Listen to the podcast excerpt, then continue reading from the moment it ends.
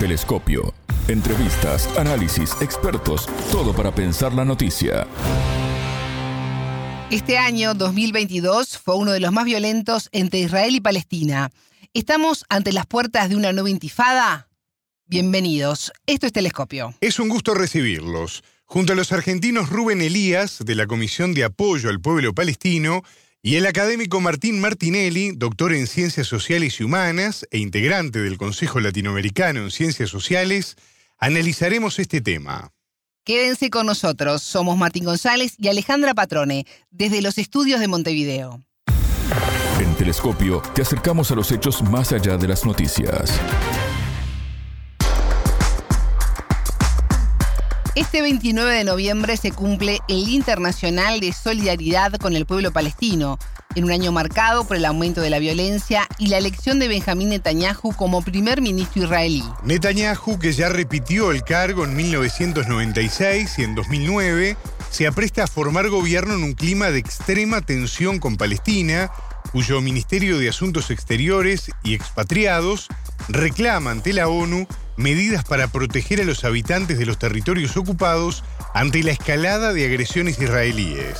Palestina propone un acuerdo negociado a través del derecho internacional y las resoluciones de la ONU. En Telescopio consultamos al argentino Rubén Elías de la Comisión de Apoyo al Pueblo Palestino. Voces expertas. Este día, mejor dicho, el día de mañana, el 29, tiene un gran significado porque reconoce que en, el año 77, cuando se resuelve la partición eh, por la resolución 181, se habla de la creación de un Estado palestino. Ese Estado palestino, todavía la causa palestina, la comunidad internacional está en deuda.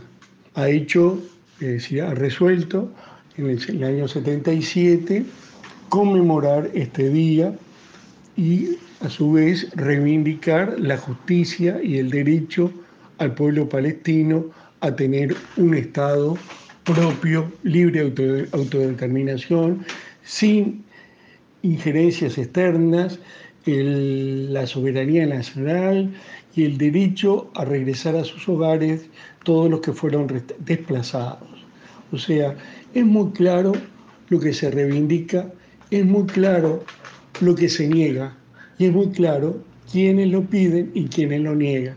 Por eso esto es muy significativo porque todavía la mayoría de los países del mundo considera que la ocupación de Israel es totalmente ilegal. Y sistemáticamente, cuando se plantea el tema, es votada por la Asamblea General la condena a Israel. Bueno, esas son las cosas, eh, las contradicciones que se viven. Desde 1977, el 29 de noviembre de cada año, las Naciones Unidas conmemoran el Internacional de Solidaridad con el Pueblo Palestino. Ese día, pero de 1947, la Asamblea General de la ONU aprobó la resolución 181, posteriormente conocida como la resolución de la partición, en la cual se estipulaba la creación de un Estado judío y un Estado árabe en Palestina, con Jerusalén como corpus separatum sometido a un régimen internacional especial. Sin embargo, de los dos estados previstos en dicha resolución, hasta el momento solo se ha creado uno, Israel. Este día brinda la oportunidad a la comunidad internacional de centrar su atención en el hecho de que la cuestión de Palestina aún no se ha resuelto. El entrevistado. Martín Martinelli, académico argentino, doctor en Ciencias Sociales y Humanas e integrante del Consejo Latinoamericano en Ciencias Sociales, CLACSO. Bienvenido a Telescopio, ¿cómo estás? Es un gusto recibirte. ¿Cómo estás, Alejandra? Un gusto para mí también. Este 29 de noviembre se cumple el Internacional de Solidaridad con el Pueblo Palestino, un año marcado por la violencia y la elección de Benjamín Netanyahu como primer ministro. Un Netanyahu, Martín, que intenta además formar gobierno. ¿Cómo está impactando todo esto en esta fecha tan especial? Bueno, en realidad lo que está pasando con el gobierno de coalición elegido en Israel es que va a haber un giro más fuerte hacia la derecha, me parece, porque los que están pregonando la persecución de la resistencia palestina mediante castigos colectivos mediante poner en prisión a, grandes grupos de palestinos en Israel, es decir, los palestinos que quedan en Israel, así como también en Cisjordania, se ha incrementado desde el año pasado y sobre todo este año porque hay grupos de mayor resistencia palestina, muy pequeños grupos de resistencia armada, otros grupos de desobediencia civil, es decir, de resistencia popular desarmada, y en ese escenario creo que la política israelí se ha volcado aún más a la derecha porque la coalición tiene integrantes que han promovido la persecución de palestinos de manera incesante en, en estas últimas décadas, entonces se conformó con un ala mucho más a la derecha que lo que es Netanyahu, entonces en esta fecha que es simbólica pero es muy representativa porque es el Día Internacional de la Solidaridad con Palestina, lo que se está buscando desde los movimientos palestinos es tener un apoyo internacional para lo que es el BDS, es decir, el boicot, desinversión y sanciones, porque tenemos que tener en cuenta también que diferentes organizaciones de derechos humanos a nivel internacional han estado declamando al Estado israelí como un Estado de apartheid y eso es bastante significativo, pero hay que ver cómo se transforma e-, eso en los hechos sobre el terreno. Martín, Jerusalén registró hace unos días el primer atentado con bomba en seis años. Este 2022 ha sido uno de los más violentos entre Israel y Palestina desde la segunda intifada. Esto no es buena señal para los próximos meses. ¿Crees que estamos en la puerta de una nueva intifada?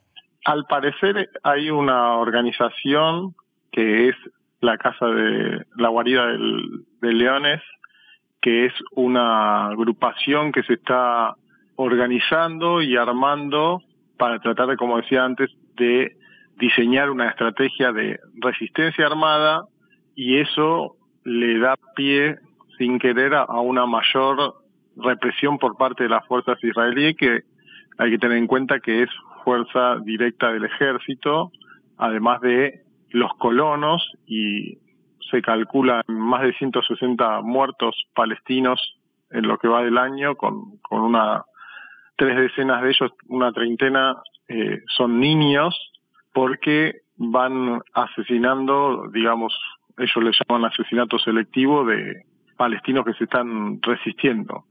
Lo que ha incrementado ese nivel de violencia es que este grupo también se autopercibe como un grupo que trata de mantener cierta rebeldía y cierta resistencia entre los medio millón de colonos que hay en Cisjordania, por eso es un momento de agravamiento de la colonización israelí de esos territorios, es decir, ha crecido enormemente en las últimas décadas, entonces el año pasado también hubo un momento que ellos denominaron intifada, pero como decís vos, sí se ha visto incrementado la cantidad de violencia porque ciertos grupos, sobre todo en la zona de Nablus y Jenin, están resistiendo de manera más organizada, también tienen una gran difusión en las redes sociales, eso hace que tengan cierto apoyo también de la población que está cansada de tener impedimentos en su vida cotidiana, desde ir a, a una escuela o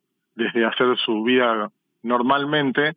Entonces, esa ocupación es la que ellos están resistiendo, la ocupación que ellos ven constantemente de los militares, y eso es lo que está causando cierta inestabilidad, porque también, como decís vos, este día importante de reconocimiento internacional que ellos toman como una decisión un poco desigual de, la ONU, que fue la recomendación de partición de, de Israel y Palestina, en 1947.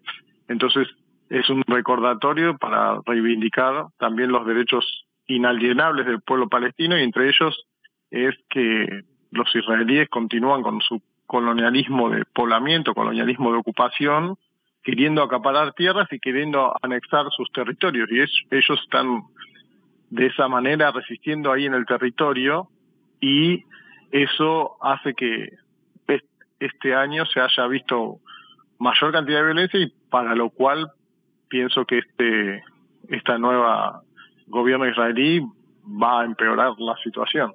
Martín, el Ministerio de Asuntos Exteriores y Expatriados de Palestina reclamó ante Naciones Unidas la necesidad de tomar medidas para proteger a los habitantes de los territorios ocupados ante la escalada de agresiones israelíes.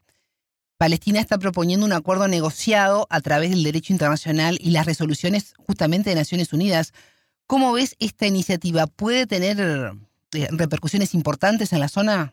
Hasta el momento las resoluciones de Naciones Unidas eh, recaen sobre la actuación de el Estado israelí que, en, como digo, en en la zona está representado por el ejército y por los colonos. O sea, ha habido una cantidad de eh, este castigo colectivo a través de apresar a palestinos ha sido del lado en las ciudades israelíes donde los descendientes de los palestinos y en las ciudades palestinas también y que las Naciones Unidas tienen eh, digamos dos lineamientos uno es la asamblea y el otro es el Consejo de Seguridad que termina muchas veces Estados Unidos vetando las resoluciones que estén eh, en contra del accionario israelí. Entonces, hasta el momento no llegaron a tener una, un resultado, digamos, sólido respecto de la situación de los palestinos, porque ha empeorado, si uno lo mira de unas décadas a esta parte, empeoró la situación porque están más aislados los palestinos de, de Gaza, de Cisjordania y de Jerusalén Este, pero creo que igualmente la identidad palestina frente a esto ha seguido fortaleciéndose y busca crear nuevos espacios para estar en contra de, la bota esta opresora del colonialismo israelí.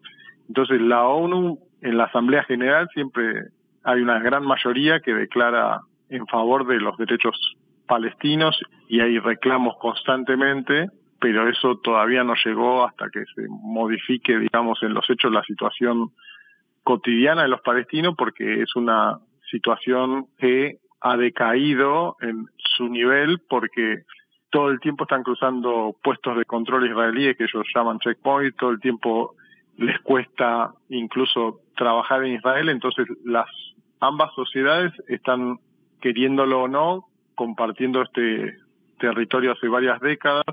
Este año se cumplen 75 años de esa resolución de las Naciones Unidas y se empezó a conmemorar o a tener en cuenta este Día Internacional de Solidaridad y eso es importante que se reconozca el derecho de los palestinos, pero hay que ver cómo eso llega, por eso me parece que es importante dos cuestiones que son considerar el Estado israelí como un Estado de apartheid y como un colonialismo de asentamiento, porque al considerarlo de esa manera se puede luchar en contra, como ha sido el boicot contra lo que fue Sudáfrica en el momento de apartheid.